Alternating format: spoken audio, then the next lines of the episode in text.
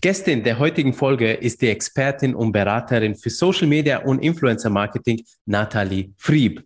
Nathalie ist ein Digital Native, was so viel heißt, dass sie mit den sozialen Medien aufgewachsen ist. Ein Leben ohne kennt sie zwar, aber nur aus ihrer Kindheit. Umso besser versteht sie die Zusammenhänge in der sozialen Online-Welt und das Zusammenspiel zwischen Unternehmen und Influencer. 2018 hat sie das Thema zum Beruf gemacht. Seitdem unterstützt sie Unternehmen zu mehr Sichtbarkeit, Markenbekanntheit und Relevanz durch eine nachhaltige Social-Media-Präsenz, aber auch bei der Implementierung von Influencer-Marketing-Kampagnen. Zusammengearbeitet hat sie bereits mit Unternehmen wie Big City Beats, Freechly, Storyclash und noch viel mehr. Für mich ein ganz spannendes Thema. Natalie hat sich bereit erklärt, euch Influencerinnen und Content Creatorinnen einen Blick von der anderen Seite des Influencer-Businesses zu geben, nämlich wie Unternehmen ticken, nach welchen Kriterien sie ihre Kampagnen aufsetzen, welche Ziele sie dabei verfolgen, wie sie die Influencer aussuchen und wie die Kommunikation und Steuerung der Influencerinnen durchgeführt wird. Damit sollt ihr eine Idee erhalten, wie die andere Seite tickt, also euer Auftraggeber.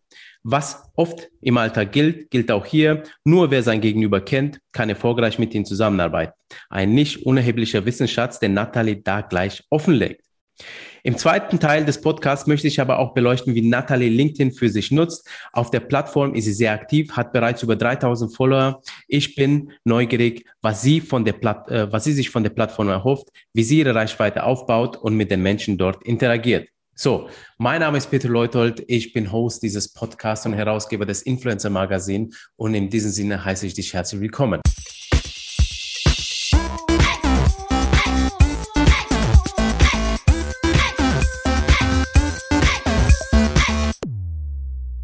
Herzlich willkommen zum Influencer Podcast Nathalie.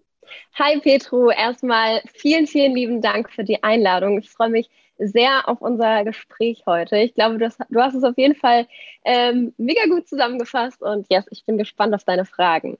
Okay, prima. Also ich freue mich sehr und bin sehr dankbar, dass du da bist, weil so von der anderen Seite, wie Unternehmen ticken, ich glaube, das äh, werden sich viele Influencerinnen äh, fragen, wie kann ich Kooperation angehen, auf was achten Unternehmen ähm, und ähm, ähm, ähm, die, die ein Management haben, die Creator, die werden schon sicherlich gut aufgehoben sein. Das machen ja die, die Managements für sie. Aber die Einzelkämpfer, die jetzt sagen, naja, ich möchte die Vermarktung dann selber in die Hand nehmen, ähm, für die ist es manchmal fragwürdig, ach, wie treffen die denn da drüben ihre Entscheidungen? Das beleuchten wir gerade. Also finde ich super toll. Jetzt habe ich dir schon vieles über dich erzählt. Ähm, du hast gesagt, ähm, ich habe schon äh, so richtig getroffen. Gibt es noch irgendwelche Sachen, ähm, was du noch hinzufügen würdest?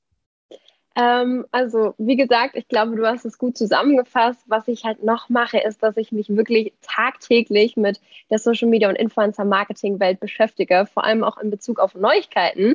Denn vielleicht kennt mich der ein oder andere auch von meinem Newsletter, dem Influencer Marketing Update, wo ich wöchentlich über die wichtigsten Neuigkeiten aus äh, TikTok, LinkedIn, Instagram natürlich auch berichte, ja. Absolut. Und ich habe ihn auch abonniert und ich kann nur bestätigen, der ist wirklich richtig gut. Ich hole mir auch dein Wissen raus und wen abonnieren möchte, der soll unter folgender Domain den abonnieren können. Nathalie? Ähm, Influencer-marketing-update.com. Also du berätst ja Unternehmen im Bereich Social Media, Influencer Marketing. Beschreib mal kurz, was du da genau machst. Genau, also meistens fragt mich jetzt ein Unternehmen an, das sind meistens Startups oder mittelständische Unternehmen, die Unterstützung im Social Media und Influencer Marketing suchen. Die Zusammenarbeit läuft dann so ab, dass ich zuerst einen Workshop halte, der geht meistens ein bis zwei Tage. Und in diesem geht es dann darum, eine Zielsetzung für Social Media und für Influencer Marketing auszuarbeiten. Und daraufhin wird dann der Status quo analysiert, also wo steht das Unternehmen gerade, wie wurde bisher auf den Plattformen kommuniziert und äh, ja, in welcher Art und Weise wurde mit den Influencern vielleicht auch bisher schon zusammengearbeitet. Und ja, daraus resultieren erstelle ich dann immer eine Strategie, die dann wirklich auf das Unternehmen und den Problemen und Herausforderungen zugeschnitten ist. Und äh, ganz wichtig, ich zeige vor allem den Unternehmen, wie sie eigenständig eine Influencer-Marketing-Kampagne umsetzen können. Denn, denn mein Ziel ist es letzten Endes, dass das Unternehmen den Social Media und den Influencer-Marketing-Auftritt eigenständig umsetzt und ich wirklich nur als Unterstützung fungiere, genau. Mhm. Und die Zusammenarbeit resultiert dann auch in den meisten Fällen in eine langfristige Beratung, Denn mir geht es, wie gesagt, darum, dass ich nicht nur den ersten Push gebe in die richtige Richtung, sondern auch ja. möchte, dass das Ganze natürlich auch ähm, ja, umgesetzt wird. Und das geht halt wirklich nur mit einer langfristigen Beratung und nicht nur mit einem kurzen Workshop. Absolut, absolut. Also äh, finde ich auch und ich finde, da ist sehr viel Beratungsbedarf. Also aus meiner Agenturerfahrung äh, weiß ich, dass Influencer Marketing noch sehr, sehr neu ist, vor allem bei den mittelständischen und kleinen Unternehmen. Also ähm, okay. Und in welchen Bereichen suchen Unternehmen aktuell mehr Unterstützung beim Aufbau deren Social Media Kanälen oder vom ähm, oder der von der Influencer Marketing Kampagnen? Ähm, und warum vielleicht? Mhm. Also das ist auf jeden Fall eine spannende Frage, denn nur von den Anfragen her geht es wirklich meistens konkret um eine Unterstützung einer Influencer-Marketing-Kampagne. Mhm. Allerdings braucht man natürlich auch für funktionierendes Influencer-Marketing auch immer eine Zielgruppen- und plattformorientierten Social-Media-Auftritt, dass das Ganze natürlich funktioniert. Und dadurch, dass der in der Art nicht immer besteht, würde ich von meinem Empfinden sagen, dass auch der Social-Media-Auftritt weiterhin große Unterstützung benötigt. Die meisten Fehler sind hier zum Beispiel immer, dass immer noch zu viele Hashtags verwendet werden, also wirklich 20 Hashtags unter einem Bild, keine Strategie äh, besteht, die Bildunterschriften super lang sind, keine Community-Aktivierung gibt, genau. Und das ist immer so, ähm, wenn das nicht besteht, dann widme ich mich erst dem Social Media Auftritt, bevor ich dem Unternehmen helfe, Influencer Marketing zu verstehen. Okay, okay. Und äh, zielgruppenorientierte äh, Social Media Marketing, was meinst du dafür? Also äh, damit? Also meinst du jetzt die Plattform speziell damit oder meinst du jetzt speziell die Kunden, also dass das Social Media Profil auf die Kundengruppen ausgelegt wird?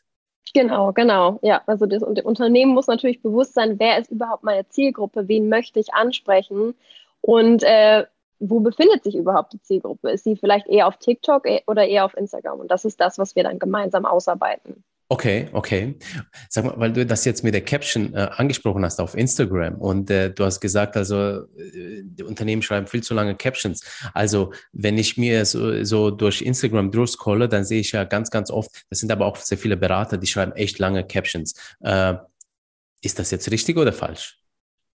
Also generell ist ein Mix immer gut aus kurz und knackigen äh, Bildunterschriften und längeren informativen. Ja. Aber ich glaube, da gibt es halt auch nochmal einen Unterschied zwischen Einzelpersonen, die wirklich äh, beispielsweise Influencer, die wirklich ihren Alltag beschreiben und mehr Storytelling beschreiben als ein Unternehmen, wo man vielleicht äh, mehr präzise Infos haben möchte zu dem Produkt und vielleicht dann es längere Captions gibt zur ähm, Unternehmensgeschichte.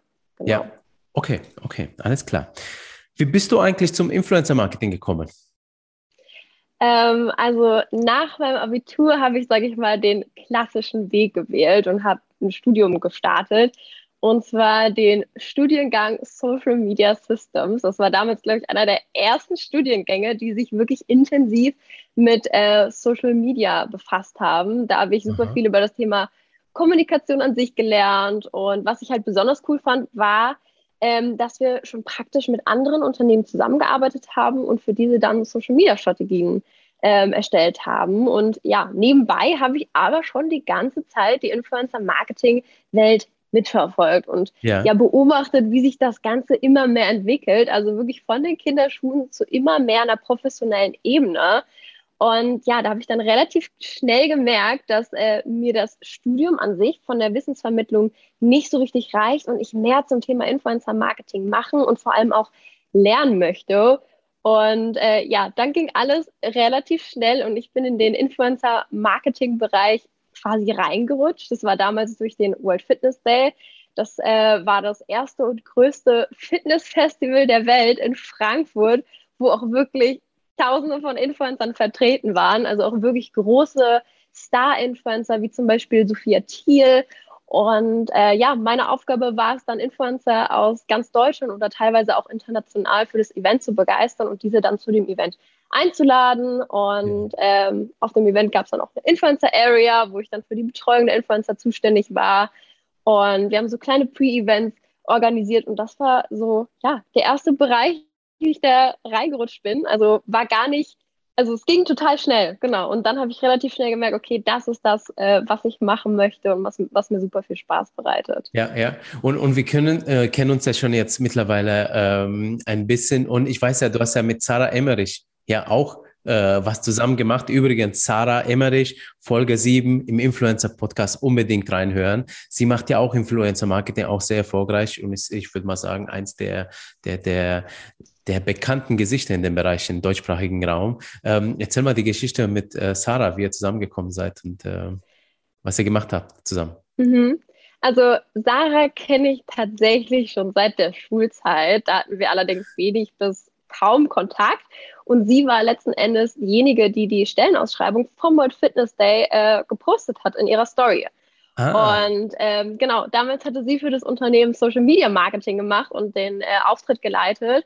Und ich habe dann durch sie die Stelle für Influencer Marketing gesehen und ähm, ja, dann kam eins zum anderen und äh, danach haben wir gemeinsam bei Big City Beats gearbeitet, also die den World Club Dome veranstalten, das ist auch wieder so ein großes Musikfestival in Europa. Yeah. Und da haben wir dann gemeinsam ja die Influencer Relations gemacht und äh, für, den Schritt, äh, für den Schritt bin ich immer noch total dankbar, weil ich mir halt durch die Events vom World Fitness Day und Big City Beats halt ein großes Netzwerk aufbauen können und Sarah natürlich auch. Und ja, dann haben wir relativ zeitgleich bei dem Unternehmen aufgehört. Und ich weiß noch ganz genau, wie wir anschließend irgendwann mal danach zusammen Kaffee trinken waren. Und sie dann einfach meinte, hey Nathalie, mach dich doch einfach selbstständig. Und der eine oder andere Selbstständige weiß, das vielleicht nachzuempfinden. Also am Anfang weiß man gar nicht so richtig, wie man überhaupt startet und wo man startet. Aber es kommt ähm, meiner Meinung nach immer darauf an, dass man halt wirklich anfängt, wenn man es will. Und deswegen bin ich Sarah halt dankbar, dass sie mir da damals den ersten Push gegeben hat. Denn es war einfach genau die richtige Zeit, wo einfach total viel Bedarf im Influencer-Marketing bestand und natürlich auch Ex ähm, Erklärungsbedarf, wie ja. immer noch heute. Und es gibt wenige Personen, es gibt zwar große Agenturen für Influencer-Marketing, ähm, die haben allerdings auch hohes Budget und genau seitdem war es dann mein Ziel, Unternehmen zu unterstützen, was das Thema Influencer Marketing betrifft. Okay, super, super. Was würdest du denn sagen? Was macht gutes Influencer Marketing denn für dich aus? Mhm. Mm, der Hauptfaktor für gutes Influencer Marketing ist äh, meiner Meinung nach die Zusammenarbeit mit Influencern, die wirklich zu dem Unternehmen passen und wo wirklich ein guter Brandfit besteht. Denn ich sehe immer noch viele Unternehmen, die Budgets einsparen wollen und das Ziel haben, mit so vielen Creatoren wie möglich zusammenzuarbeiten. Und wer halt Influencer Marketing richtig skalieren möchte, sollte meiner Meinung nach, anstatt in die Breite zu gehen, also so viele Influencer wie möglich einzuladen und zusammenzuarbeiten, eher ähm, ja, Reichweite mobilisieren. Und ich denke halt, erfolgreiches Influencer-Marketing kann man dann betreiben, wenn man ein Konstrukt aus ähm, Star-, Makro- und Mikro-Influencern setzt, das wirklich gut zusammenpasst und sich auch gegenseitig unterstützt. Denn Social Media ist so unfassbar schnelllebig, deswegen yeah. benötigt man halt einfach Markenbotschafter, die relevant sind, die wirklich zum Unternehmen passen. Und Influencer-Marketing sollte halt ganzheitlich und vor allem auch langfristig betrachtet werden. Okay, was meinst du mit ganzheitlich? Ähm, also, dass es halt als erstes Thema wahrgenommen wird und nicht irgendwie nebenbei ähm, läuft und es zum Beispiel eine Person gibt, die äh, Social Media Influencer Marketing, Content Creation und Videos macht vielleicht, ähm, ja. sondern es halt wirklich ein, ähm, ein, Team gibt, was halt nur für Influencer Marketing zuständig ist und es halt wirklich ähm, als ernstes Thema betrachtet wird und genau ja. dann langfristig auch umgesetzt wird. Ja, ja, ja. Also man braucht auf jeden Fall äh, Ressourcen dafür. Das äh, weiß mhm. ich selber aus Agenturpraxis und du musst sehr viel organisieren. Du hast sehr viel Recherchearbeit. Das ist, äh, aber da gehen wir später nochmal drauf ein, weil das ja. Äh, erzählst du ja auch. Ähm, was würdest du denn sagen? Ähm, Warum möchten Influencer äh, oder warum möchten Unternehmen mit Influencerinnen zusammenarbeiten? Was sind deren Ziele? Mhm. Mm, Unternehmen wollen, denke ich, Influencer, weil sie halt total authentisch und auch in der Sprache der Zielgruppe kommunizieren. Also mhm. was heißt das? Der, der große Vorteil von Influencern ist ja, dass es sie mittlerweile in wirklich jeder Zielgruppe gibt. Und ja. darüber hinaus sind sie natürlich auch Experten in ihren eigenen Nischenthemen, also haben auch eine enorm starke Bindung an ihre Community und die ihnen halt vertraut und noch zuhört. Und Influencer stecken wirklich enorm viel Zeit und Aufwand in diese Interaktion mit den Followern. Also demnach, wenn man mit Influencern arbeiten möchte, geben sie einen quasi ähm, ja, bereits Zugang zu bereits existierenden ähm, potenziellen Neukunden oder vielleicht auch bereits existierenden Kaufinteressenten. Ja. Und ich denke, das ist das, was es für viele so interessant macht, weil Werbeanzeigen werden mittlerweile schnell weggeklickt und ein guter Influencer weiß einfach, ähm, wie er eine eigentliche reine Werbung in eine personalisierte Empfehlung verpackt. Und außerdem steigen natürlich auch durch den Influencer die Markenbekanntheit und er beeinflusst einfach Kaufentscheidungen. Ja. Ja, ja, okay, okay. Und äh, geht es auch so um Aufbau von Image oder äh, ein Imagewechsel von Unternehmen? Ich kann mir vorstellen, also, dass es da Unternehmen draußen gibt, die ein bisschen angestaubt sind, so vom Image her, die Leistungen ja. zwar gut sind und äh, kann ein Influencer das auch schaffen? Also so ein Imagewechsel, den Zugang zu einer neuen Zielgruppe eröffnen? Ja, definitiv, definitiv. Also wenn man da mit Influencern zusammenarbeitet, die wirklich einen perfekten Brandfit haben, vielleicht auch Influencer, die ähm, nachhaltig sind, wenn das Unternehmen sich umpositioniert, umpositioniert ins Thema Nachhaltigkeit. Also absolut, ja. das kann super äh, enorm das Ganze verstärken. Ja, okay. Lass uns mal über deine Erkenntnisse so im Influencer-Marketing in der Vergangenheit äh, sprechen. Ähm, bei welchen Unternehmenszielen funktioniert Influencer-Marketing weniger gut? Ähm, ja, weniger gut. Also generell, das erste Ziel sollte halt meiner Meinung nach nicht direkt Sales sein, denn zuerst muss man natürlich die Marke ähm, an die Zielgruppe bringen, Aufmerksamkeit generieren und Vertrauen schaffen. Also das ist zum Beispiel was, worauf man nicht direkt setzen sollte. Okay, okay.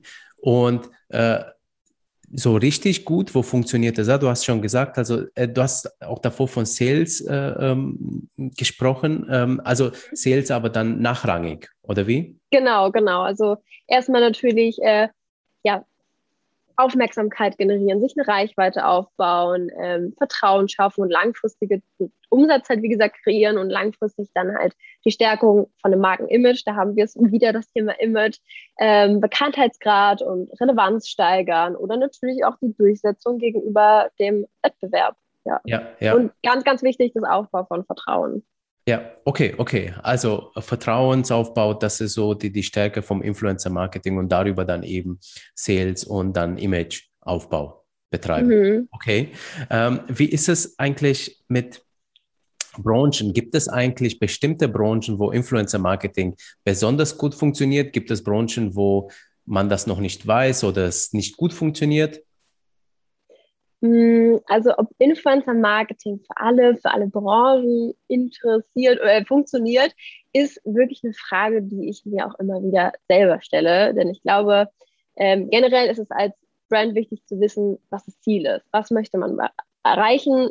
Bei Startups, egal welche Branche, kann der Fokus zum Beispiel auch erstmal auf einem anderen Thema liegen, bevor man Budget in Influencer-Marketing durch Branding investiert. Äh, wie schon gesagt, gibt es aber mittlerweile in fast jeder Zielgruppe und in jeder Nische, also von Wandern und Angeln bis hin zu Fashion. Und wenn das Ziel einer Marke ähm, ist, sich langfristig aufzubauen und eine Bindung aufzubauen, dann kann es durch Influencer-Marketing gut funktionieren, weil sie über Vertrauen verfügen, was sie sich halt über die Zeit aufgebaut haben. Ähm, besonders gut funktioniert Influencer Marketing natürlich in den klassischen äh, Branchen, die man halt so kennt, also von Lifestyle, Fashion über Beauty, Fitness und Food, genau. Okay, okay.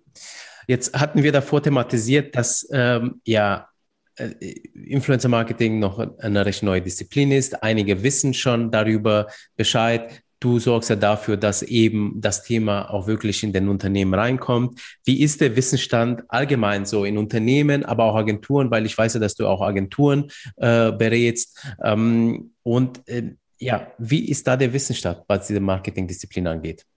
Mhm.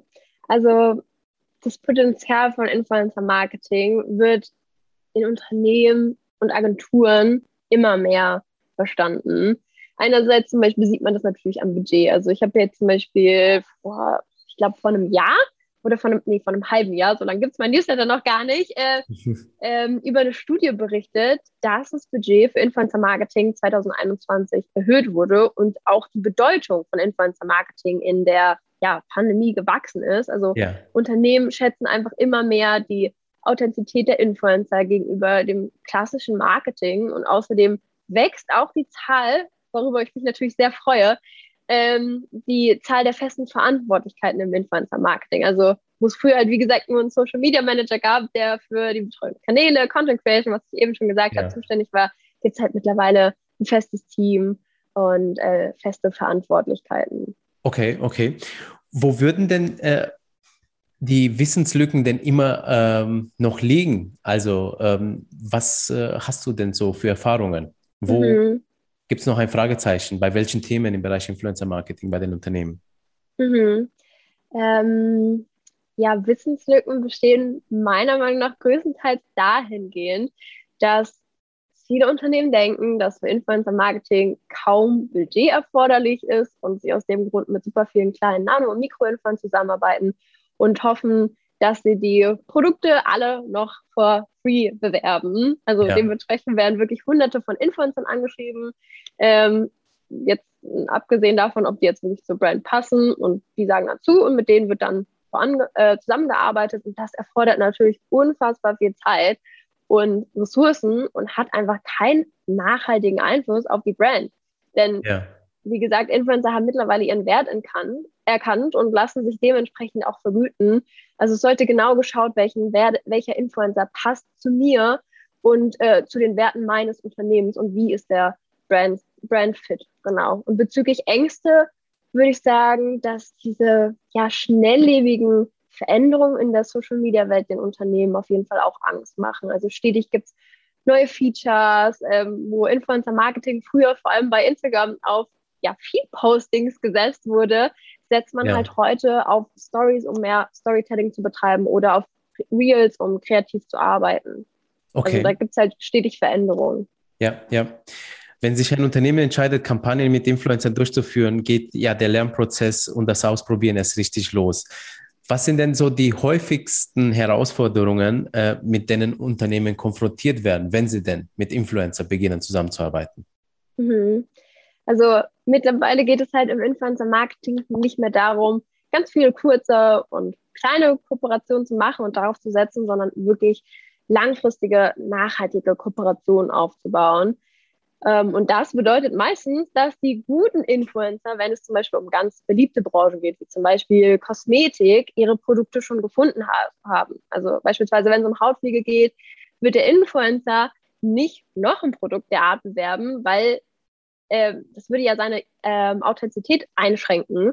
Ja. Und wenn er vielleicht dann doch Ja zu Kooperationen sagt, dann sollte man natürlich sich überlegen, ob man vielleicht dann eher nicht mit ihm zusammenarbeitet. Also demnach ist eine große Herausforderung für Markeninfluencer zu finden, die nichts bereits ähnliche Produkte beworben haben und natürlich mhm. auch Influencer, die komplett hinter der äh, Marke stehen. Genau. Weiterhin natürlich auch das Thema Briefing. Also für viele Unternehmen ist es auch eine große Herausforderung, ja. die ähm, ja, Kontrolle abzugeben und Influencern viel Freiraum für die Kreativität zu lassen, was natürlich super wichtig ist, weil Kreativität ist ein wichtiger Schlüsselfaktor, damit der Influencer seine Stories und Postings so authentisch wie möglich erstellen kann.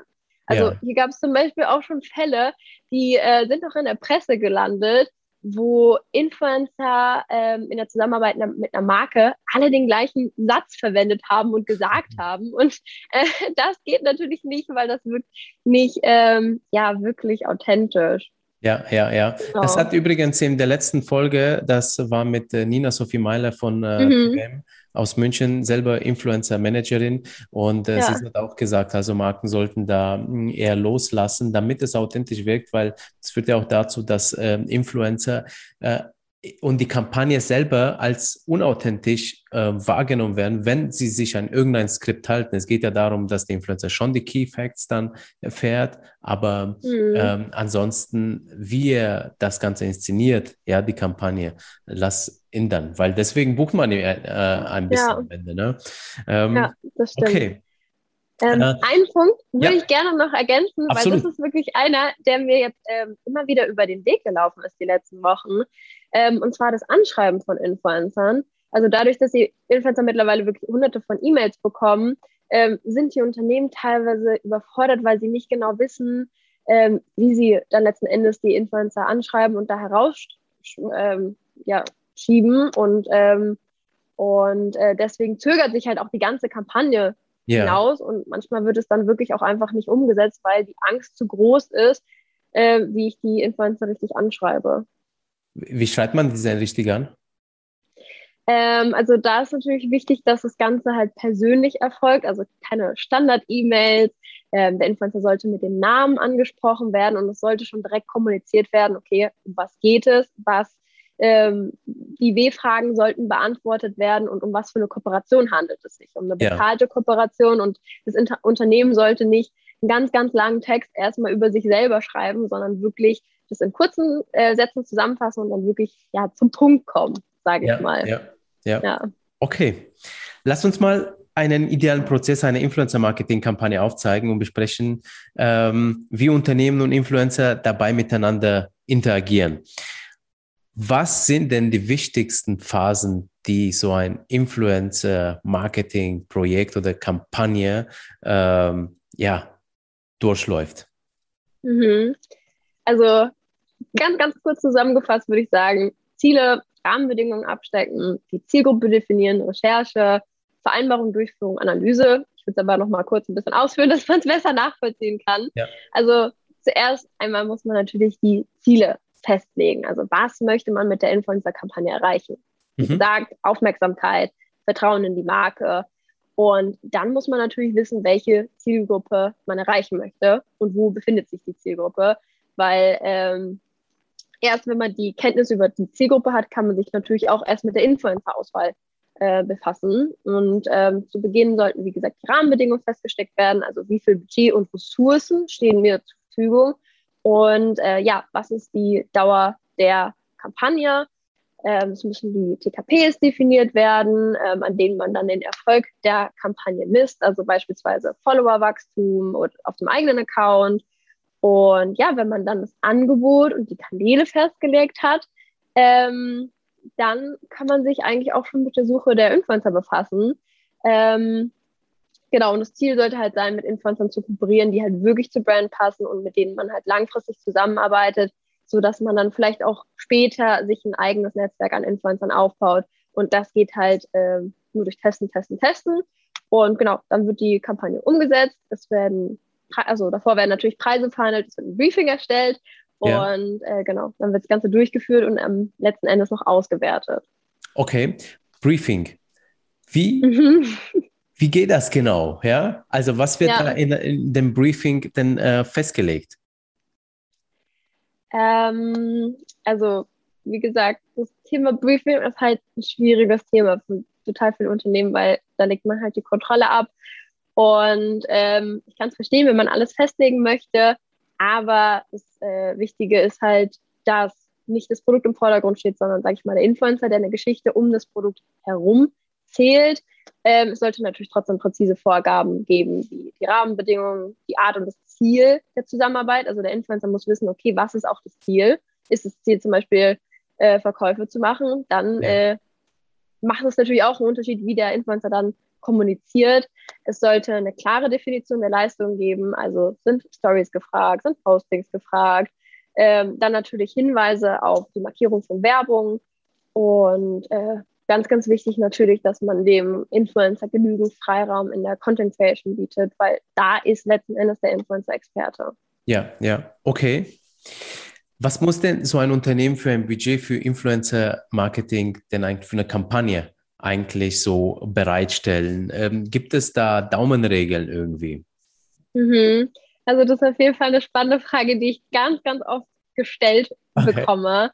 Ähm, also das Budget ergibt sich generell aus den Zielen und den Möglichkeiten des Unternehmens und generell, wenn man das Influencer Marketing mal wirklich gut testen möchte und eine größere Kampagne starten möchte, dann empfehle ich zwischen 5.000 bis 10.000 Euro im Monat und das Ganze dann halt über sechs Monate zu testen.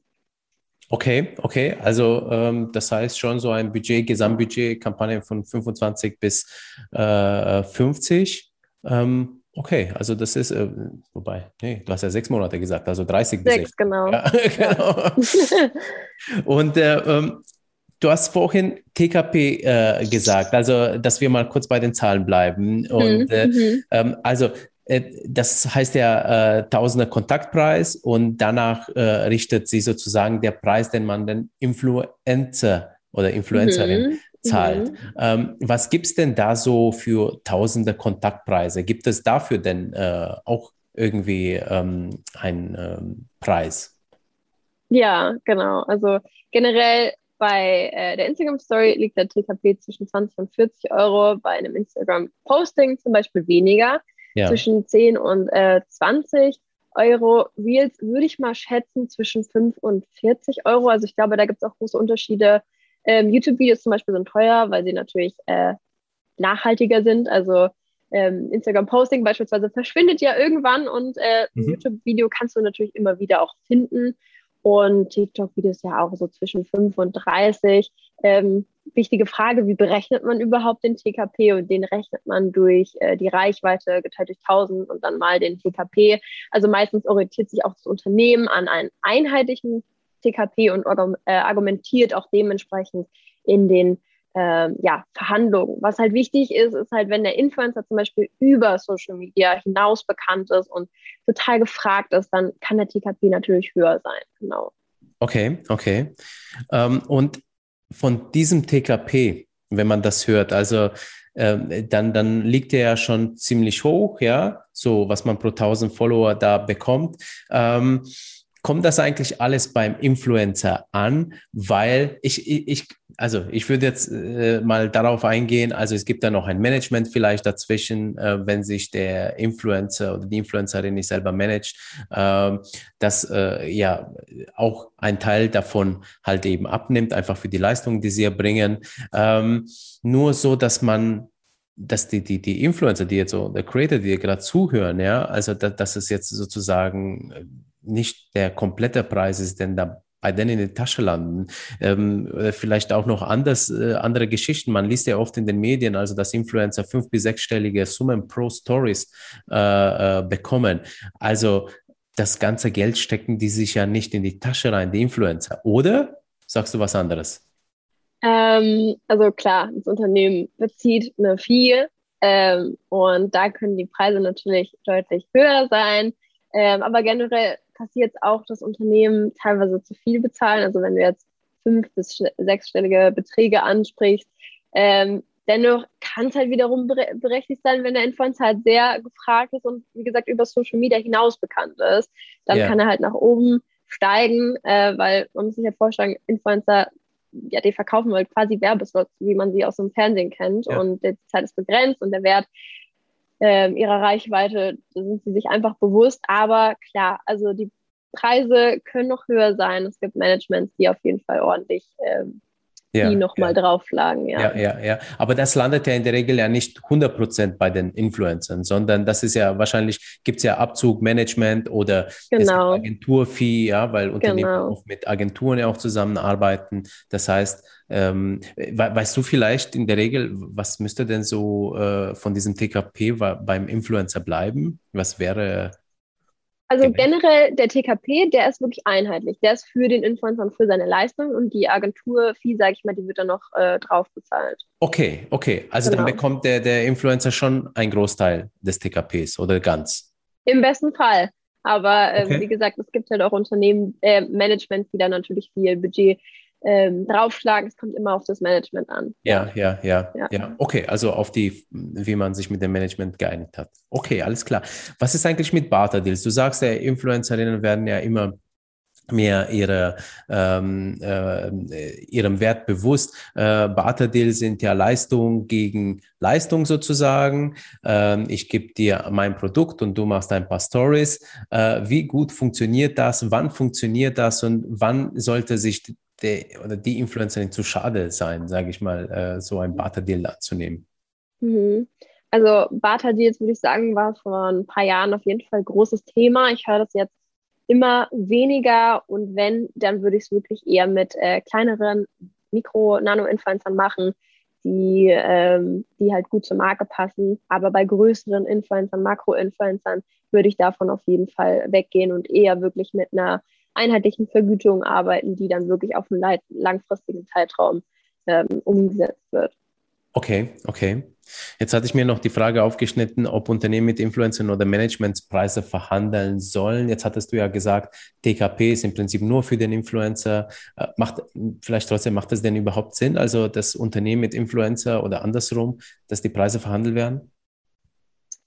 Ähm, also generell ist es immer gut, mit dem Influencer direkt zu verhandeln und sich halt, wie gesagt, auch ein Netzwerk aufzubauen, ähm, aber es gibt halt marktübliche Preise. Bei Management, wie gesagt, muss es einem bewusst sein, dass man da halt nochmal extra eine Fee draufzahlen muss und äh, man natürlich auch nochmal mehr verhandeln sollte, weil das Management hat natürlich auch das Ziel, so viel wie möglich ähm, aus dem auf, auf der, aus der Zusammenarbeit rauszuholen. Ja, ja. Ist ja auch seine Aufgabe. Ja, er muss genau, ja. Influencer vermarkten. Okay.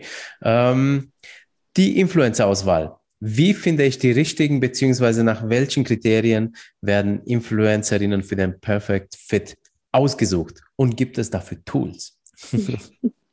also ja, die Influencer-Auswahl kann nach ganz vielen verschiedenen Kriterien erfolgen. Natürlich zum einen über die Zielgruppe, also anhand der Zielgruppe kann man dann seinen passenden Influencer finden. Also Alter der Follower, die Geschlechterverteilung, die Herkunft der Follower, das ist natürlich alles super wichtig oder auch die Qualität. Ja. Ähm, weiterhin natürlich auch äh, ebenfalls muss man sich die bisherigen Kooperationspartner anschauen. Also mit wem hat mein potenzieller Influencer denn bereits zusammengearbeitet? Also okay. setzt er seinen Fokus eher auf ganz viele kleine Testkooperationen oder wirklich langfristige, nachhaltige Kooperationen. Das habe ich jetzt schon ein paar Mal angesprochen. Das ist wirklich das, was äh, zählt. Also hier arbeite ich zum Beispiel mit dem Tool Story Clash. Dort ähm, ja, erhält man nämlich für jeden Influencer, das ist super cool, wirklich so eine Timeline, so eine Übersicht, mit welchen Brands der Influencer zusammengearbeitet hat und wie, wie viele Stories und Postings ähm, er schon für das Unternehmen getätigt hat. Und so kann okay. man sich natürlich schon mal anschauen, wie ist überhaupt, überhaupt die Qualität des äh, Contents ja. und auch in welcher Art und Weise betreibt der Influencer Storytelling. Ah, okay, verstehe. Und, und das ist jetzt äh, für welche Portale ist Story Clash einzusehen, ähm, äh, einsetzbar? Mhm. Also ähm, Instagram hauptsächlich. Okay, ja, ja. ja. Okay, aber das also ist dafür krass, nutze ich. Ja? Ja, äh, ja, dass man da alle Kooperationen sehen kann. Aber warum macht das denn, äh, also, oder was ist denn das Problem, wenn der, der Influencer viele kleine Kooperationen macht für das Unternehmen? Also also ich meine ähm, nicht für das Unternehmen, sondern mit ganz vielen verschiedenen ähm, Unternehmen. Das zeigt natürlich eher, dass der Influencer so viele Kooperationen wie möglich annimmt und wenn da natürlich äh, beispielsweise Kooperationen mit dabei sind von ähnlichen Produkten, dann ist es halt nicht so nachhaltig. Deswegen lieber okay. äh, wirklich langfristige Kooperationen, wie man es jetzt äh, beispielsweise bei Pamela Reif gesehen hat und Everdrop. Die Everdrop sind ja diese äh, Putzmittel mit den Tabs, ja. Und äh, die haben auch nachhaltige Spülmaschinentabs und Waschmittel. Und ähm, genau, sie hat halt jetzt schon letztes Jahr oder genau letztes Jahr angefangen, die Produkte zu bewerben, sind immer wieder in ihrer Story aufgetaucht. Und jetzt hat sie ihr eigenes Produkt gemeinsam mit Everdrop kreiert. Und da versteht man einfach die Verbundenheit. Das ja. Vertrauen wurde schon entgegengebracht. Und ähm, deswegen sind halt langfristige Sachen einfach viel, viel wertvoller. Okay, okay. Also jetzt, um es jetzt für den Influencer oder Influencerin zu übersetzen, also wenn du ähm, in der gleichen Sache mit äh, zum gleichen Thema mit vielen Unternehmen, die in Konkurrenz stehen, äh, wirbst, dann machst du dich unauthentisch und das heißt, dass dein Kanal vielleicht auch uninteressant wird, vielleicht auch für Werbekunden aus der Branche jedenfalls. Ja, also du verlierst Vertrauen. Ja, ist das richtig? So. Ja, also ähm, es wird immer gängiger, dass man sich das wirklich genau anschaut und analysiert. Davor konnte das natürlich nicht so genau nachvollzogen werden, da man halt einfach nur sich vielleicht durch die Story-Highlights von einem Influencer geklickt hat, aber mittlerweile zum Beispiel durch Story Clash gibt es halt Tools, wo du es halt wirklich komplett nachvollziehen kannst. Und ich denke, das äh, wird sich auch noch mehr etablieren, dass man halt wirklich Influencer findet, die zu dem Unternehmen passen und die halt nachhaltig sind. Ja, ja, okay, okay. Ich habe mir noch so als Themenblock die Kontaktaufnahme und Verhandlungsphase mit äh, Influencerinnen äh, noch äh, aufgeschrieben. Wie schreiben Unternehmen Influencerinnen richtig an? Also beziehungsweise wo, woran erkenne ich als Influencerin, dass es sich um ein Unternehmen handelt, dass er ein ernstes Interesse an einer Zusammenarbeit hat? Mhm. Also generell Unternehmen sollten, wie gesagt, bewusst sein, dass Influencer Marketing überhaupt kein Geheimtipp mehr ist. Mhm. Und sie, wie gesagt, hunderte von E-Mails bekommen mit Kooperationsanfragen, also mhm. Standard-Mails mit hey, liebes und unendlich langen Texte über die Brands funktionieren auf jeden Fall nicht, weil da kann der Influencer direkt schließen, okay, diese Mail habe nicht nur ich bekommen, sondern wahrscheinlich auch ganz viele andere Influencer. Ähm, und ja, das ist auch ein Thema, wie gesagt, was ich halt gerade auch in meinem Netzwerk bekomme, dass es halt eine große Herausforderung ist, wie man da halt da noch hervorsticht. Deswegen ja. persönliches Anschreiben, keine Standardnachrichten. Ein guter Tipp ist auch, sich mit dem Content des Influencers befassen. Also wenn ein Influencer eine E-Mail von einem Unternehmen bekommt und das Unternehmen Bezug auf aktuelle Themen nimmt, wie zum Beispiel der Influencer ist gerade im Urlaub oder der Influencer hat gerade ähm, geheiratet, dann kann es natürlich auch ein sehr großer positiver Faktor sein, weil da sieht man, okay, das Unternehmen hat sich wirklich mit mir ähm, befasst. Ja. ja, ja, okay. Und von der anderen Seite, äh, wie sollte ich mich denn als Influencerin auf äh, Anfragen äh, äh vorbereiten, beziehungsweise wie sollte ich auf die Anfragen reagieren? Ähm, gibt es Unterlagen, die ich äh, bereitstellen sollte? Hast du da ein paar Tipps? Mhm, mh. Also generell Grundfaktoren wie relativ zeitnah zurückantworten, kommt natürlich immer gut, auf die Fragen Bezug nehmen, die das Unternehmen gestellt hat. Und äh, generell ähm, ist es auch immer gut, die aktuellen Insights zuzuschicken. Also wirklich die von dieser oder der vergangenen Woche, nicht irgendwelche alten Insights, sondern wirklich aktuelle Insights, mhm. weil die sehen Unternehmen gerne, bevor es halt in die Preisverhandlung geht, weil der Preis berechnet sich ja nicht nur aus der Followerzahl, die man auf Instagram hat, sondern wirklich äh, durch Tools von den Leuten, die halt dahinter stecken. Sitzen ja. die Follower wirklich in Deutschland oder der größte Teil in einem anderen Land? Ja, ja, okay. Und wenn es mal zu einer Anfrage nicht kommt, dann was sind denn die häufigsten Gründe? Vielleicht, ähm, was sind von seitens der Unternehmen die häufigsten Gründe? Um, da hast du Einblicke, hast du vielleicht Einblicke, wo die häufigsten Gründe auch bei Influencerinnen äh, liegen, wenn sie mal absagen? Mhm, mh. Also aus Sicht der Unternehmen ganz klar, wenn der Influencer sich einfach nicht äh, meldet, wenn der Influencer keine aktuellen Insights zusendet, sondern wirklich nur ein altes Portfolio. Das machen beispielsweise auch viele Management, die so ein wirklich schön designtes Portfolio haben, wo auch die Insights drin sind. Leider sind halt die nicht immer aktuell. Und da geht es halt wirklich darum, aktuellen Insights zu bekommen. Wenn das Unternehmen, das, äh, das Management zum Beispiel oder der Influencer das nicht zuschickt, dann muss man sich natürlich auch überlegen, okay, war das vielleicht mal ein Peak von dem Influencer von vor einem Jahr, wo er wirklich gut performt hat und ist es gerade noch der, äh, der Fall. Dann natürlich ähm, keine übereinstimmende Preisfindung. Also wenn sich der Influencer halt wirklich nur auf die Followerzahl betrifft und sagt, hey, ich habe doch ähm, 150.000 Follower, dann reicht das wie gesagt nicht aus, weil Influencer-Kampagne, wenn die zum Beispiel in Deutschland stattfindet, dann sollten natürlich auch der größte Teil der Follower in Deutschland sein und nicht 70 Prozent davon in den USA sitzen. Genau. Ja, und ja. Ähm, ja, eine schwierige Kooperation, ein, äh, eine, eine schwierige Kommunikation, genau, wenn der, wenn der Influencer nicht antwortet oder nicht auf die Fragen eingeht. Ja, ja. ja. Du, du, hast ja vor, vorhin das mit den Statistiken auch erzählt, dass die aktuell sind. Ich kann mich noch erinnern, äh, als ich vor Jahren auch selber Influencer-Marketing-Kampagnen gemacht habe, da hat, da habe ich nach Statistiken gefragt und da hat, das war eine Influencerin und sie hat dann gesagt, äh, Datenschutz, das geht dich nichts. Ja, ja, aber, ja, genau. aber nach was willst du äh, denn überprüfen, ob die Influencerin die richtige ist, ja? Eben, eben. ja, ja. Übrigens, auch in der letzten Podcast-Folge, das war auch interessant. Also, die Nina hatte da auch verraten, dass sie in ihrem Management nur Influencer aufnimmt, die äh, jetzt äh, einen großen Teil deren Abonnenten in Deutschland bzw. deutschsprachigen Raum äh, ist, weil sie halt eben mit Marken arbeitet, wo die, die ihre Produkte hier im Raum verkaufen. Also das ist ja für den Influencer bedeutet ja im Prinzip so viel. Nimm nicht jeden Follower an, beziehungsweise muss ja nicht Nein sagen, aber achte darauf, dass du von den Ländern, mit denen du kooperieren, äh, kooperieren möchtest, äh, da, dass du daraus äh, Abonnenten gewinnst. Das ist ja nochmal eine Herausforderung an sich bei der Aufbau von Reichweite. Ja. Ähm, okay. Und warum sagen manchmal Influencerinnen ab? Hm, also ich glaube, ein wichtiger Punkt ist halt zum Beispiel, wenn das Produkt nicht passt oder sie sich mit dem Unternehmen nicht identifizieren können ja. oder der Influencer bereits ein ähnliches Produkt bewirbt. Ja. Preisfindung kann natürlich auch seitens des Influencers ein Problem sein. Ja. Oder auch, wenn äh, vielleicht das Unternehmen mit zu vielen anderen Influencern zusammenarbeitet und da vielleicht auch nicht die Qualität besteht. Also das habe ich auch schon mehrmals mitbekommen, dass der Influencer dann gesagt hat, hey, ihr arbeitet aber mit zu vielen Leuten zusammen, ähm, mit denen kann ich mich, äh, würde ich mich nicht so wohl fühlen, wenn ich, sage ich mal, da in der gleichen Reihe stehe. Und da kann der Influencer auch, ähm, ja, yeah. absagen einfach, genau. Okay. Ja, und was Unternehmen halt auch vergessen, Influencer tauschen sich ja auch untereinander aus. Also wenn zum Beispiel der Influencer mitbekommt, dass ähm, Person XY, XY einen ähm, viel höheren Preis bekommen hat, dann kann es natürlich auch sein, dass der Influencer dann verärgert ist und ja. sagt, okay, ähm, nee, das scheint mir nicht so professionell, mit dem möchte ich nicht zusammenarbeiten. Also da gibt es auch ganz, ganz viele verschiedene Gründe. Okay, okay. Also so viel zum Thema auch Verhandlungen mit Influencerinnen, ne? sondern immer fair bleiben, auch genau allen ja. gegenüber.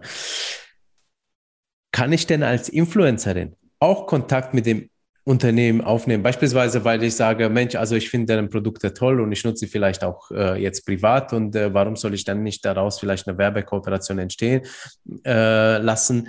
Macht das Sinn? Ja, absolut. Also ähm, passiert auch oft. Also hier würde ich einfach eine kurze Vorstellungsmail empfehlen, direkt auch mit den Insights der aktuellen Woche und natürlich auch Gründen, wieso man mit der Marke zusammenarbeiten möchte. Zum Beispiel, okay.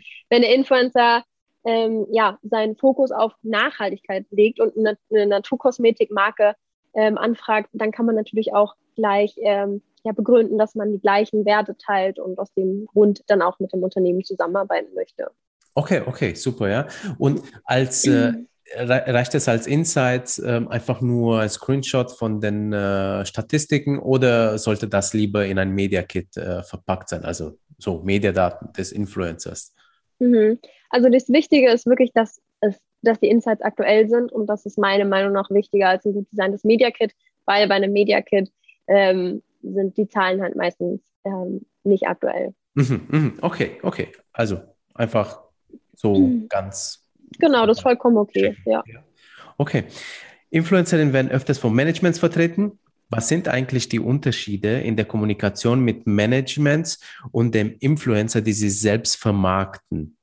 Und du jetzt persönlich bevorzugst du vielleicht eher mit den Managements zu reden oder mit den Influencerinnen? Ähm, falls du Präferenzen hast, warum? Also, mhm. mal.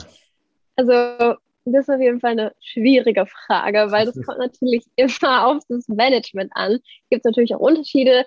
Grundsätzlich ist es natürlich gut, sich ein eigenes Netzwerk an Influencern ähm, aufzubauen, die man jederzeit kontaktieren kann. Bei mir war es, wie gesagt, so durch den World Fitness Day und Big City Beats konnte ich mir einfach ein Netzwerk aufbauen, mit denen ich mittlerweile äh, über WhatsApp in Kontakt stehe. Also ja. wenn ich dann zum Beispiel eine Kampagne plane, ähm, kann ich dann den Influencer direkt anfragen und ja, fragen, ob er grundsätzlich schon mal Interesse an der Kampagne hat, bevor ich äh, weitergeleitet werde zum Management. Also hier sind einfach die Kommunikationswege sehr kurz und schnell und beim Management können natürlich die Kommunikationswege länger sein, weil er halt, wie gesagt, die Schnittstelle zwischen Influencer und Brand bildet, die anfragt. Und ähm, die, der, das Management ähm, schickt ja dem Influencer dann nicht nur eine Kooperation vor, sondern mhm. im meisten Fall sind es auch längere und die Absprachen sind einfach länger. Der Vorteil ist halt, wenn man Management anfragt und ähm, er zum Beispiel mehrere Influencer vertritt, die ähm, auch passen würden, dann kann man natürlich auch dementsprechend Zeit sparen, weil halt durch einen Ansprechpartner mehrere Influencer abgewickelt werden können. Ja. Kommt halt immer drauf an, genau. Ja. Aber grundsätzlich ist es immer gut, sich ein Netzwerk aufzubauen. Okay, okay. Und wenn es jetzt mal zu einer Kooperation kommt, wie machen Influencerinnen denn einen guten Job und vor allem, wie bleiben sie in guter Erinnerung, damit es eben zu einer nochmaligen Kooperation kommt? Ja, ähm, auf jeden Fall die Einhaltung der Deadlines, also zum Beispiel bei Freigabeprozessen oder bei Veröffentlichen, Veröffentlichung des Contents oder mehrere Reminder-Mails. Also das ist schon äh, mega. Ja dann ähm, machen sie, machen Influencer natürlich einen guten Job, wenn sie die Kooperation gut in ihren Alltag einbinden, also ohne dass es zu werblich ist und sie wirklich gutes Storytelling betreiben. Mhm. Das ist natürlich ein ausschlaggebender Faktor für ein Unternehmen, wo man immer wieder sagt, okay, der hat das mega gut ähm, in seinen Alltag integriert, mit dem möchte ich nochmal zusammenarbeiten. Dann natürlich, wenn der Influencer auf Kommentare und Fragen reagiert und wenn er sich vielleicht unsicher ist, dass er direkt das Unternehmen kontaktiert und sagt, okay, ich habe jetzt eine Frage, die kann ich nicht beantworten, könnt, ähm, ähm, was kann ich darauf antworten? Im besten Fall sollte natürlich äh, das Unternehmen da selber auch checken, was der aktuelle Stand ist, aber das kommt ja. natürlich auch immer gut. Ja. Ähm, und was auch wichtig ist, ist, dass der Influencer während der Kampagnenumsetzung erreichbar ist. Also es kann natürlich immer wieder sein, dass sich vielleicht ein Rechtschreibfehler eingestichen hat oder ja mal eine Markierung falsch ist. Das ist jetzt ein größerer Fehler schon, aber wie gesagt, es kann immer mal passieren und da ist es halt super wichtig, dass der Influencer erreichbar ist und mhm. auch bereit ist, den Content wieder zu löschen, neu hochzuladen, weil umso jünger das Posting, umso unauffällig kann es natürlich geändert oder nochmal neu hochgeladen werden. Ja, ja, ja. Okay. Und gibt es eigentlich ein paar mh, hm, Arten von Kampagnen, die für Influencer und Unternehmen gleichermaßen sehr gut funktioniert? Also sprich, wo du sagst, da ist Vertrauen aufgebaut worden oder das Ziel ist erreicht. Gibt es so irgendwelche Kampagnenarten, wo die sich äh, in der Praxis besonders lohnenswert oder beziehungsweise als erfolgreich ähm, ja, rausgekommen sind? Was meinst du mit Arten von Kampagnen? Äh, keine Ahnung, also funktionieren Stories gut, funktionieren vielleicht Postings gut, äh, also so, so im Feed ähm, oder ja. äh, funktionieren Reels besonders gut oder mhm. Inhalt, äh, vom Inhalt her Arten von Kampagnen, dass man sagt, also wie du gerade gesagt hast, also wenn das Produkt äh, ähm, im Alltag mit eingebunden ist oder macht es eher Sinn, dass man es vielleicht inszeniert irgendwie besonders kreativ, das meine ich äh, mhm. mit, ähm, mhm. mit Arten von Kampagnen, also so ja. die Inszenierung der Kampagne, was oder die Kanäle oder die Formate. Ja. Also generell, ähm, Instagram entwickelt sich ja immer mehr Richtung Vertical Video auch und deswegen ähm, sind Reels natürlich super und Stories ist halt viel besser als ein Feedposting, weil man da einfach besser Storytelling betreiben kann. Und das Ziel ist es halt, wie gesagt, dass es nicht zu werblich ist, sondern wirklich wie eine persönliche Empfehlung ist. Und da kann es ja. natürlich auch immer helfen, wenn man ähm, die Geschichte drumherum erzählt und das halt, wie gesagt, an seinen Alltag mit einbezieht. Okay, okay. Und so als letzte Frage zum Thema Influencer Marketing, gibt es vielleicht ein paar No-Gos, die Influencerinnen unbedingt vermeiden sollen? Ähm, vielleicht auch aus deiner Erfahrung aus den letzten äh, Jahren. Also wo schüttelst du immer den Kopf und sagst, nee, ey, das geht ja gar nicht? Mhm, mhm. Also eigentlich ist es quasi das, was ich gerade schon so ein bisschen gesagt habe, nur nochmal zusammengefasst. Wie gesagt, ja. das Thema Insights, also wenn keine aktuellen Insights zugeschickt werden, sondern ältere. Ich hatte leider auch schon das, äh, das äh, Problem, dass die Insights äh, überarbeitet worden sind, also nicht äh, die echten waren. Natürlich, oh, oh. wenn man ja, also. Nennt man ja an sich ja auch Betrug, ja? Also, um es auf ja, den Punkt zu bringen, ja? ja, also, ja, manchmal überlebt man, überle ähm, erlebt man ein paar krasse Sachen. Dann natürlich, ähm, ja, Deadlines, wenn die nicht eingehalten werden, wenn man Influencer nicht erreicht, äh, wenn Influencer ihre Preise nur aufgrund ihrer Followerzahl argumentieren und natürlich, ähm, ja, wenn der Unternehmensname halt geschrieben ist, das, das geht schon mal, geht halt auch nicht. Das sind absolute No-Gos. Ja, ja. Also ich bin mir aber sicher, dass unter unseren Zuhörerinnen keine die Statistiken gefälscht hat. nee, das glaube ich auch nicht. Ich glaube, das ist wirklich ein Einzelfall. Immer nur die anderen. nee, aber das ist schon richtig, ja. Also was du sagst, ich glaube, das äh, war ganz gut, dass du es äh, mal äh, so, so auf den Punkt äh, ähm, gebracht hast, weil wenn du Zahlen fälscht. Ich würde das gleichsetzen, zum Beispiel auch mit dem Einkauf von Abonnenten. Ja, das, das ist nichts Gutes. Du tust dir damit nichts Gutes. Bleib dabei, wo du bist. Und wenn du Probleme hast mit der Reichweite, dann musst du halt daran arbeiten, dass du halt eben äh, neue Formate entwickelst oder wie auch immer dich anders inszenierst, damit eben das wächst, ja. Und ähm, dann hast du, kannst du auch gut schlafen nachts, ja, als Influencerin, ja. Ja, Mensch, äh, danke für die ganzen Insights, also bezüglich Influencer-Marketing hier. Das war ja äh, echt intensiv. Ich glaube, da haben jetzt die Unternehmen und äh, vor allem die Influencerinnen und Content Creatorinnen, unsere Zuhörerinnen sind ja viel mitgenommen. Ähm, jetzt äh, bin ich ja auch mal neugierig, wie du LinkedIn selber siehst, wie du LinkedIn aufbaust. Ähm, und erzähl mal ganz kurz, wie du zu LinkedIn gekommen bist. Gibt es da eine mhm. besondere Story? also generell muss ich sagen, bei der Plattform war ich selber ein bisschen spät dran, sage ich mal. Ich habe erst Anfang dieses Jahr, diesen Jahres, also gar nicht lange, mhm. den ähm, großen Mehrwert der Plattform erkannt, den die Plattform bietet. Also ich hatte mich natürlich schon vorher irgendwann angemeldet, aber ja, nie so wirklich den Fokus darauf gelegt. Und jetzt dieses Jahr hat es sich so ein bisschen zu meiner Lieblingsplattform entwickelt, mhm. ähm, weil man sich halt super einfach mit Personen aus der gleichen Branche austauschen kann. Man kann sich ein Netzwerk aufbauen und das ist natürlich für meine Positionierung ausschlaggebend, denn ähm, ich denke, dass man halt so immer auf dem aktuellen Stand ist und wie gesagt, man baut sich halt ein Netzwerk auf, wo man dann auch spezifische Fragen an spezifische Leute stellen kann. Und das mhm. kann natürlich ein großer Vorteil sein. Ähm, außerdem ist man natürlich aufgrund der Bubble immer richtig im Thema drin, bekommt die aktuellen Neuigkeiten und Insights mit Und das ist was, was mir halt natürlich auch wieder für meinen Newsletter hilft, um anderen Leuten natürlich auch wieder den aktuellen Stand über Social Media und Influencer Marketing weiterzugeben. Ja, ja, absolut. Also ich muss sagen, bei mir ist es so ähnlich. Also LinkedIn entwickelt sich gerade auch für mich zu beruflich, also äh, ja, irgendwie schönsten Plattform, weil man sich eben unter Gleichgesinnten irgendwie austauschen kann, weil der Kontext auch beruflich wirklich ist und das gleich ersichtlich.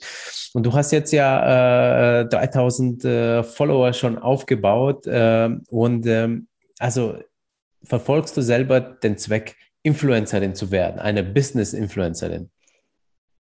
Ähm, also generell, ich habe Anfang diesen Jahres einen größeren Fokus auf meine Personal Brand gelegt und habe einfach für mich realisiert, dass ein guter Außenauftritt in meiner Branche einfach ausschlaggebend ist. Mhm. Mein Ziel ist es aber nicht, selber Influencer zu werden. Ich möchte aber allerdings ja Mehrwert bieten und auch anderen Leuten aus der gleichen Branche wie gesagt, mit Neuigkeiten aus der Social Media und Influencer-Marketing-Welt versorgen, weil das halt was, was mir halt damals gefehlt hat.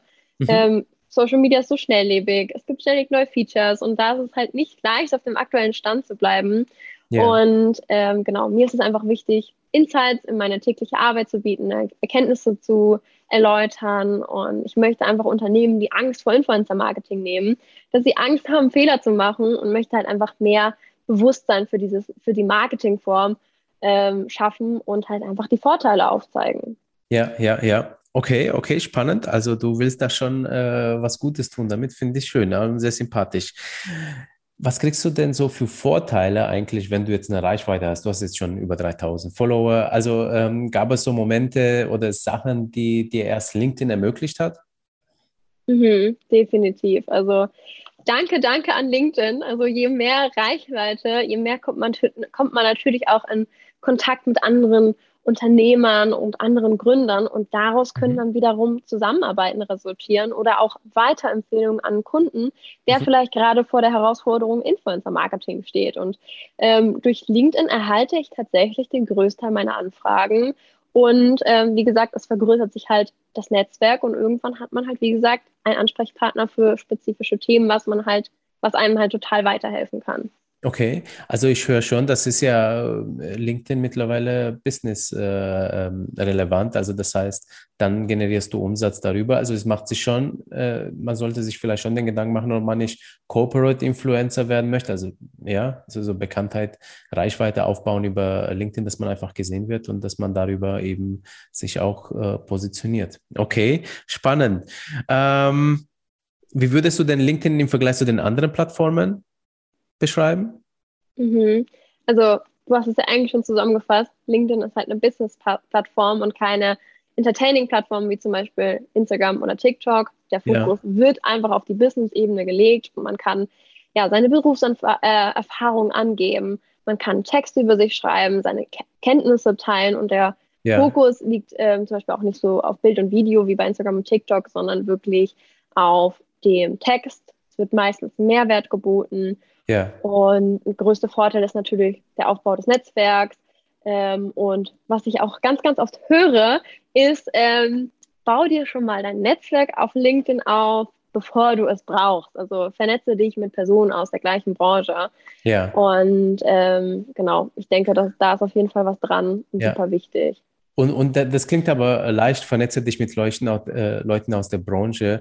Äh, wie, wie machst du denn das? Also äh, schreibst du einfach die Leute an, folgst du denen, vernetzt du dich di direkt? Gibt es ja den Unterschied bei LinkedIn?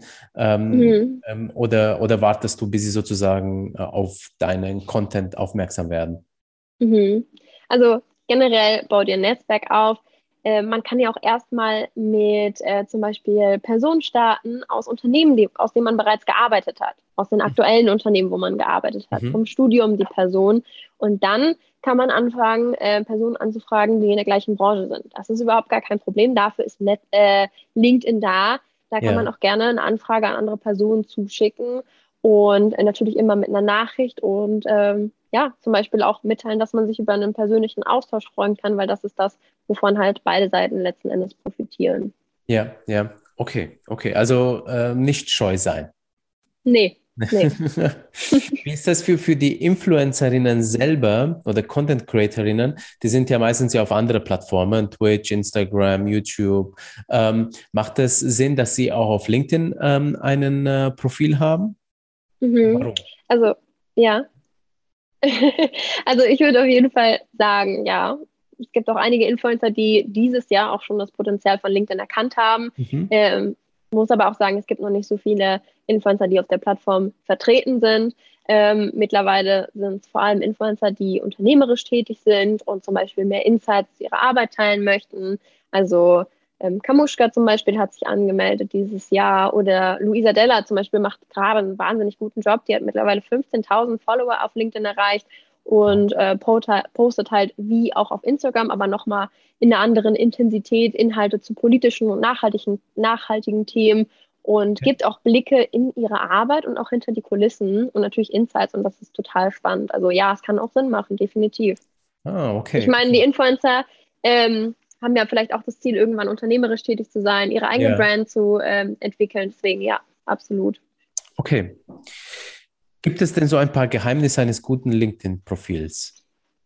Hm, gute und berechtigte Frage, denn ein LinkedIn-Profil funktioniert natürlich vor allem gut, wenn man es halt richtig nutzt. Also das fängt vor allem mit einem äh, Profilbild an, wo man einen gut erkennen kann, wie man es auch von anderen Plattformen kennt. Ähm, Tipp sollte meiner Meinung ist, ist meiner Meinung nach dass ähm, es halt eine Nahaufnahme ist, wo man das Gesicht sieht und vielleicht bis zu den Schultern und gar keine Ganzkörperfotos, weil wenn man zum Beispiel weiter kommentiert, dann sieht man ja die ganzen Leute, die kommentiert haben und wenn das Bild dann äh, ein Ganzkörperfoto ist, dann erkennt man ja die Person nicht. Deswegen da auf jeden Fall ein gutes Cover. Mhm. Ähm, dann generell der Profilbanner, der sollte auf jeden Fall auch ausgefüllt sein mit einem Bild, welches vielleicht die eigene Arbeit widerspiegelt oder ja, darauf schließen lässt, was die eigene Tätigkeit ist. Ähm, kann natürlich auch ein Foto von, von der eigenen Arbeit sein, die einem während der eigenen Arbeit zeigt. Dann sollte natürlich der Profilslogan aussagekräftig sein. Also zum Beispiel kann man da hinschreiben, worin man Experte ist und zweitens, wo man beispielsweise gerade tätig ist. Ähm, dann hat man ja doch die Möglichkeit, einen Text zu schreiben. Das empfehle ich auch auf jeden Fall auszufüllen, weil wieso sollte man den Platz, sage ich mal, nicht nutzen? Da kann man auch ähm, ja, persönliche Worte einfach zu sich, zu seiner Person schreiben, vielleicht ähm, wofür man steht, was man teilen möchte, auch auf LinkedIn. Und ähm, genau, also das Profil einfach so, so, so intensiv wie möglich ausfüllen, die Kenntnisse angeben, den Werdegang. Und ähm, was einen auch helfen kann, sind halt Empfehlungen. Also auf LinkedIn hat man ja die Möglichkeit, Empfehlungen schreiben zu mhm. lassen von anderen Personen. Und wenn man hier, sag ich mal, zwei Empfehlungen hat, ist man da auf jeden Fall gut aufgestellt. Und wenn es jetzt zum Beispiel Studenten gibt, die sagen, oh nein, ich habe aber noch gar nicht so, so einen großen Werdegang, dann ähm, hat man vielleicht während der Schulzeit schon mal ein Praktika gemacht oder Praktika gemacht generell. Ja. Ähm, die kann man ja auch mit angeben, genau. Also da stimmt, gar nicht ja. so große Gedanken machen, sondern wirklich einfach mal ein Profil anlegen und, und starten. Ja, ja. Äh, absolut Empfehlungen. Ähm, also ich kenne einige Leute, die einfach äh, in ihren LinkedIn-Profilen Empfehlungen, also sich um ihre Empfehlungen äh, gekümmert haben und äh, die daraufhin einfach ähm, ähm, andere, bessere Jobs bekommen haben auch in Absprache immer mit dem äh, ehemaligen Vorgesetzten. Also ja, manche wollen ja auch ausscheiden aus dem Unternehmen. Und äh, also das funktioniert super gut, kann ich äh, nur bestätigen. Ähm, ich habe mich gefragt, wie du Reichweite auf LinkedIn aufbaust. Also ähm, ich habe ja gesehen, du ähm, ähm, postest nicht täglich, aber du likest recht viel. Ja, ist das deine Methode oder wie baut man auf äh, LinkedIn Reichweite auf? Mhm. Ähm, also wie gesagt, generell erstmal sich ein Netzwerk aufbauen, bevor man dann äh, mit dem Posten startet. Also erstmal sich eine gewisse Grundreichweite aufbauen. Mhm. Und generell gilt bei LinkedIn natürlich auch wie bei jeder anderen Plattform, je öfter man postet, desto besser. Mhm. Ähm, am besten sollte man sich natürlich über, ja, vielleicht auf zwei Themen festlegen, die mit der eigenen Branche zu tun haben, äh, mhm. wo, über die man gerne berichten möchte. Also dass man weiß, okay, ähm, die Nathalie postet über, immer über Social Media und Influencer Marketing. Mhm. Und ähm, genau, das können auch einfach generell Gedanken und Erkenntnisse der täglichen Arbeit sein. Hier gilt auch wieder, ähm, nicht zu viel nachdenken, sondern vielleicht einfach starten und die Gedanken teilen, weil letzten Endes sind das auch äh, Beiträge, wo sehr viel Reichweite sich entwickeln kann. Ja. Yeah. Und ähm, genau, also ich poste auch nur zweimal die Woche und wie du gesagt hast, like dafür mehr, kommentiere regelmäßig und das ist auch was, was ich anderen empfehlen würde, weil so werden natürlich auch wieder Personen auf dich aufmerksam. Ja, ja. Einfach posten. Ist, ist das, meinst du, so, so einfach? Weil ich kann mir vorstellen, dadurch, dass es ja eine B2B-Plattform ist, viele Leute auch äh, so die Erwartung haben, nichts Falsches sagen äh, mhm. zu sagen, damit sie sich selber äh, sozusagen als Ott darstellen. Ja, so, so. Ähm, ähm, sollte man das dennoch machen? Also damit kann ich mich absolut identifizieren, weil mir geht es genauso. Also ich glaube, da hat jeder den Gedanken oder jedenfalls die meisten den Gedanken, kann ich das jetzt so schreiben? Ähm, kommt es vielleicht komisch an? Wird es richtig verstanden? Ähm, ist es nicht vielleicht zu langweilig? Aber ich glaube, es gilt einfach auszuprobieren und zu schauen, was funktioniert und vielleicht auch eine Meinung zu einem Thema abzugeben. Also ähm, ich hatte ja vorhin schon mal die Co-Creation von Pamela Reif und Everdrop ähm, ja. genau äh, angesprochen. Ja. Und da habe ich auch so ein bisschen meine Meinung ähm, preisgelegt, wie ich das finde, ob ich denke, ob das gut funktioniert oder nicht gut funktioniert. Und ähm, da habe ich einfach drauf losgeschrieben, wie ich das empfinde. Und der Beitrag hat mittlerweile 15.000 Ansichten. Also man braucht nicht immer ein festes Format. Ja, ja. ja. Okay, okay. Ähm, welche Formate funktionieren denn bei dir besonders gut? Ähm, also einerseits habe ich ja das feste Format des Influencer Marketing Updates, wo ich wöchentlich einen kleinen Einblick gebe in den Newsletter. Mhm. Ähm, das Ganze arbeite ich dann grafisch auf. Aber ähm, was halt, wie gesagt, gut funktioniert, sind Meinungen, Erkenntnisse in die tägliche Arbeit. Genau. Okay. Und wenn wir ja. bei Meinung sind, also da so, sollte man da äh, eher pushy sein oder eher ja, zurückhaltend? Wie sollte man ähm, seine Meinung ausdrücken? Also ich denke, es ist wichtig, dass man halt seine Meinung teilt, so wie man sie empfindet, weil LinkedIn ist ja auch eine Plattform, wo super viel schnell Unterhaltung, Diskussion und sowas stattfinden können. Und das kann ja wieder auch ähm, positiv sein. Also vielleicht mhm. regt man andere Personen zum Denken an und ähm, hat einen spannenden Austausch. Deswegen gerne ja. die Meinung so teilen, wie man sie auf dem Herzen trägt. Okay. Jetzt nutzt du ja auch Instagram. Ähm, für welchen Zweck äh, nutzt du eigentlich Instagram? Da ist ja äh, auch zum Business oder ist mehr zum Lifestyle oder dass dich die Influencerinnen äh, äh, sehen, mit denen du zusammenarbeitest? Wie mhm. nutzt du das? Also generell ist LinkedIn halt, wie gesagt, mein Hauptkanal. Dadurch positioniere ich mich nach außen und darauf ja. lege ich meinen Fokus. Instagram nutze ich selber halt wirklich nur privat, um äh, Momente festzuhalten. Ja. Mein Influencer-Marketing hat zwar auch einen Kanal, aber hier verwende ich allerdings ja nur den Content, den ich ebenfalls auf LinkedIn teile. Denn auch ein Tipp an die, die gerade zuhören. Es macht immer Sinn, den Content wieder zu verwenden und aufzubereiten, vielleicht den Text neu zu schreiben, aber den auch auf anderen Plattformen zu äh, bespielen. Also der Influencer-Auftritt des Influencer-Marketing-Updates mhm. war für mich, äh, sage ich mal, ein Test, um herauszufinden, wie viele Personen auf Instagram ist ja eine komplett andere Zielgruppe bei mir als auf LinkedIn, weil es total viele Freunde sind oder äh, Bekannte, ähm, die sich auch für das Thema interessieren. Genau. Ja, ja, okay. Mensch, äh, ich merke gerade meine LinkedIn-Fragen. habe ich verbraucht. Äh, also danke dir. Ich habe jetzt selber gerade viel äh, für LinkedIn gelernt, was ich auch selber einsetzen kann. Ähm, und ich hoffe, den äh, Zuhörern geht es genauso. Ich würde äh, zum Schluss noch ähm, über die Influencer-Branche insgesamt mit dir äh, sprechen. Ähm, was sagst du? Wo steht die Influencer-Branche heute? Was läuft gut? Was sollte besser werden? Mhm.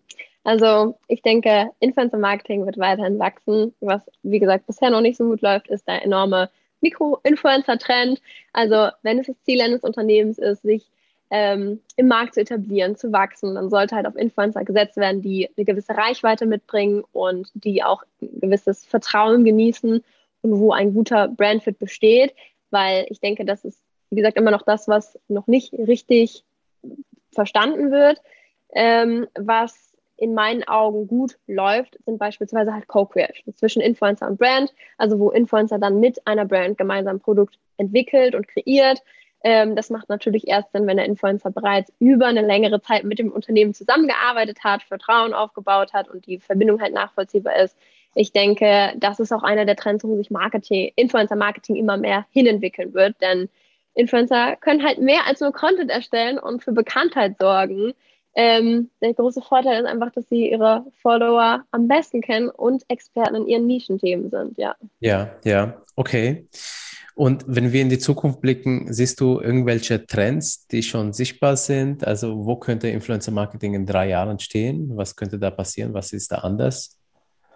Hm, also wer weiß, wie sich Influencer Marketing entwickelt und welche Plattformen halt noch so aus dem Boden schießen. Also wenn ja. man sich jetzt TikTok anschaut, das ging super schnell und gerade ist Vertical Video ja das Ding. Ich denke, das wird sich alles noch professionalisieren. Es wird mehr Co-Creations geben.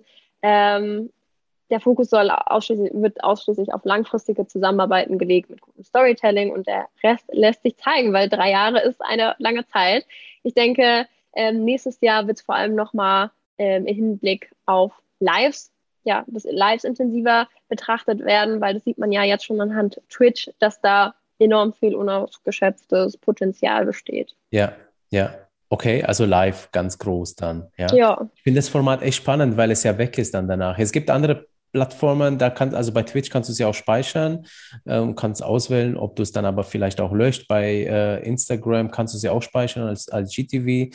Ähm, ich finde es ein spannendes Thema, schnelllebiges. Also das heißt, du wirst eigentlich mehr zum Radiomoderator oder was heißt zum Radiomoderator? Social Media Moderator, weil du ja ständig vor dem Gerät sein musst. Ja, also ein bisschen mhm. anders, also die Influencer bis jetzt, die einfach irgendwo Videos und Fotos aufnehmen, ähm, das ist schon ein anderer Job, muss ich sagen. Also und Twitcher, ich schaue mir da Podcasts an ähm, und da, das sind ja, also die, die manchmal beklagen die auch, ne, du bist halt, du musst halt, ne, vor der Kamera sein. Das wollen die Leute, die wollen dich live sehen, ne? wie im Fernsehen.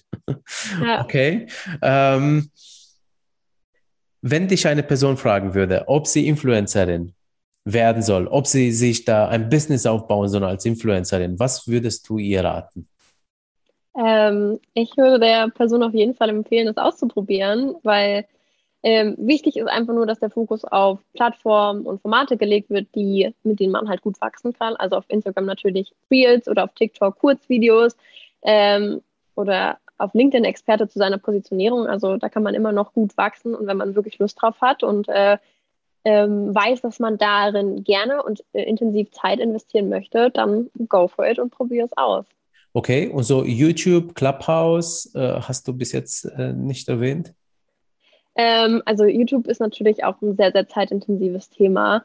Ähm, ich würde halt, wie gesagt, eher empfehlen, auf TikTok und Reels zu setzen. Clubhouse war ein kurzer Hype. Da waren noch sehr, sehr viele mit dabei. Ja ähm, der wieder abgeschwacht ist. Aber ich meine, man weiß ja, wie gesagt, nicht, wohin es sich entwickelt, wenn was Neues kommt und du da der Experte bist, äh, der Erste bist ja. ähm, und sich als Experte positionierst, dann äh, kann das natürlich auch erfolgreich werden. Ja, ja, okay, spannend. Ich habe übrigens eine äh, App entdeckt, ähnlich wie Clubhouse, die nennt sich Stereo. Ich finde die halt echt gut gemacht. Warum? Weil ja. die hat ein Feature, was mir sehr gut gefällt. Ich habe da schon mal äh, so, so ein paar Gespräche gehabt und die kann man abspeichern. Also ähnlich wie beim Twitch und dass man sie für die Nachwelt so hinterlässt. Äh, fand ich sehr, sehr gut.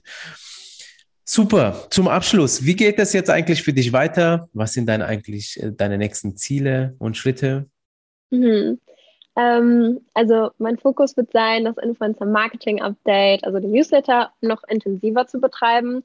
Ich möchte das Ganze natürlich noch größer machen, weil ich habe da so ein bisschen meine Liebe, sage ich mal, zur redaktionellen Arbeit gefunden mhm. und spiele derzeit auch mit dem Gedanken, vielleicht auch nochmal einen zusätzlichen Blog zu starten, wo ich noch mehr Inhalte über die Themen teile und mehr Mehrwert biete. Ja. Und ähm, genau, weiterhin werde ich meinen ähm, Schwerpunkt auf Social Media und Influencer Marketing Beratung legen und ja, Workshops, Beratung diesbezüglich machen und ja, mein Wissen teilen und andere Brands dahingehend intensiv unterstützen. Ja, also mach das auf jeden Fall mit dem Blog. Das ist auch eine super Sache, weil da bist du ja auch, ich sag mal, im echten Internet, also nicht nur in dieses sozial Kanalblase drin und äh, da findet mich, man dich ja auch über Google und so. Und, aber zudem, das passt zu dir. Also ich finde, das machst du wirklich fantastisch.